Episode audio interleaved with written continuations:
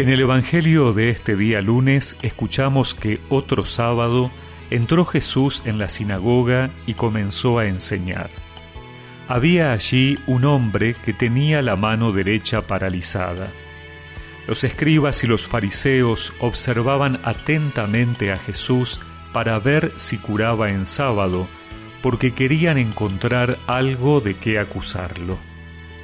Pero Jesús, conociendo sus intenciones, dijo al hombre que tenía la mano paralizada, Levántate y quédate de pie delante de todos. Él se levantó y permaneció de pie. Luego les dijo, Yo les pregunto, ¿está permitido en sábado hacer el bien o el mal, salvar una vida o perderla?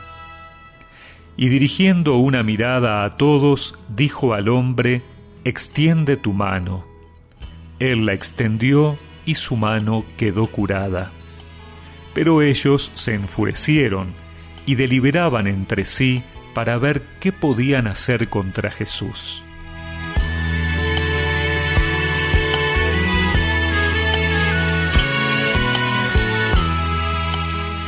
El Evangelio que hemos escuchado se da nuevamente en un día sábado, día de culto en que los judíos iban a la sinagoga y día de descanso. Jesús va allí con la intención clara de enseñar, pero no aparece leyendo los escritos sagrados ni haciendo un discurso. El contenido de la enseñanza es la curación de un hombre que tiene la mano paralizada. Es que Jesús no solamente enseña con palabras, sino también con hechos concretos. La iniciativa proviene de Jesús, el hombre con la deficiencia física no le ha pedido ningún favor. Además, la enfermedad de este hombre no es grave, no estamos ante una situación desesperada o de urgencia. El hecho de que Jesús se interese por restablecer la mano derecha, que normalmente es la más necesaria para el trabajo, muestra que para Jesús todas las situaciones en las que las personas se ven limitadas para su bienestar son importantes. Incluso aquellos casos que habitualmente pasan desapercibidos ante la gente. Debían ser muchas las personas presentes aquel día en la sinagoga, pero Jesús se interesó particularmente en esta. Las excepciones al cumplimiento estricto de algunas leyes bíblicas ya eran conocidas por la tradición rabínica y de hecho siempre que hubiera dudas si una vida estaba en peligro no era necesario ajustarse al precepto del sábado, es decir, se podía actuar. Pero Jesús va mucho más allá.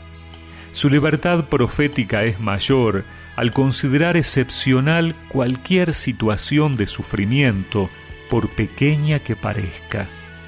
De aquí que los discípulos de Jesús debemos aprender esta libertad interior que nos tiene que impulsar a hacer el bien y salvar una vida cada vez que se preste la ocasión.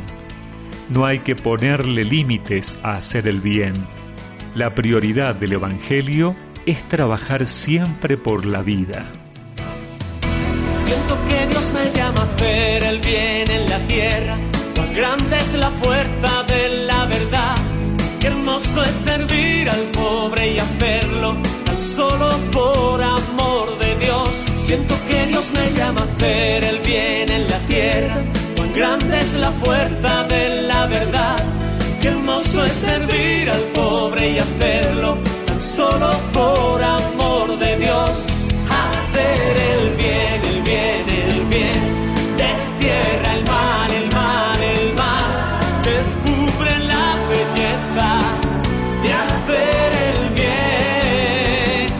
y recemos juntos esta oración.